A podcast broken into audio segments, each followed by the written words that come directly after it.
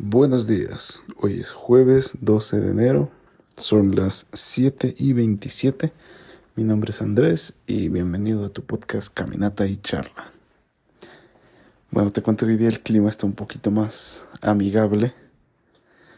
Eh, bueno, no llueve como tal, pero afuera estamos a una sensación térmica de 9 grados, entonces sí hace un poquito de frío.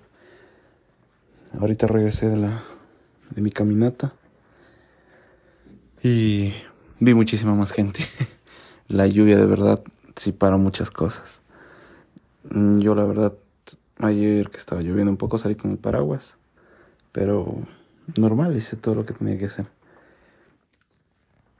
Y bueno, eso me llamó la atención, había bastante gente, no solo haciendo ejercicio, sino también caminando por ahí, esperando transporte para ir a su trabajo, revisando carros, etcétera.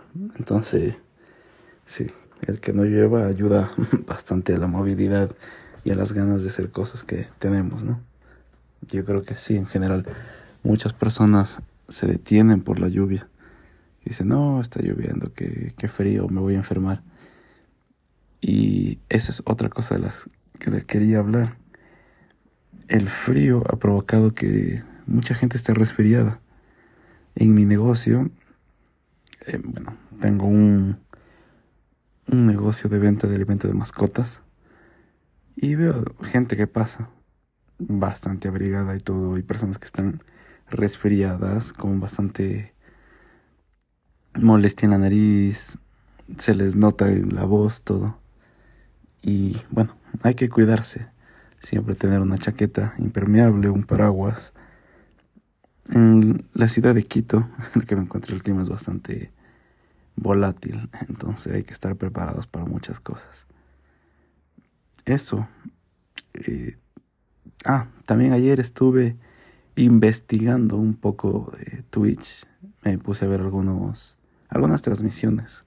Encontré un viejo amigo que no lo había visto en varios meses y lo encontré casualmente en Twitch. Él antes emitía en Twitch, pero desapareció por un tiempo. Y me alegró ver que está bien eh, sí me reconoció, eh, me preguntó algunas cosas, ahí hablamos por el chat y chévere. Tal vez sonaré muy antiguo, muy momia, pero tengo que averiguar sobre el famoso Discord, porque todo el mundo anda hablando de eso, pero no estoy seguro qué es. Entonces tengo que echarle un ojo. Además, eh, me di cuenta de que sería mucho más sencillo hacer una transmisión desde el computador. Veo que muchísima gente hace transmisiones del computador y del teléfono simplemente cuando están haciendo un juego de teléfono. Claro que considero que mi cámara del teléfono es mucho mejor que la computadora que tengo actualmente. Pero voy a hacer una prueba a ver cómo me va. Tal vez tener dos cámaras, no estoy seguro cómo hacer eso.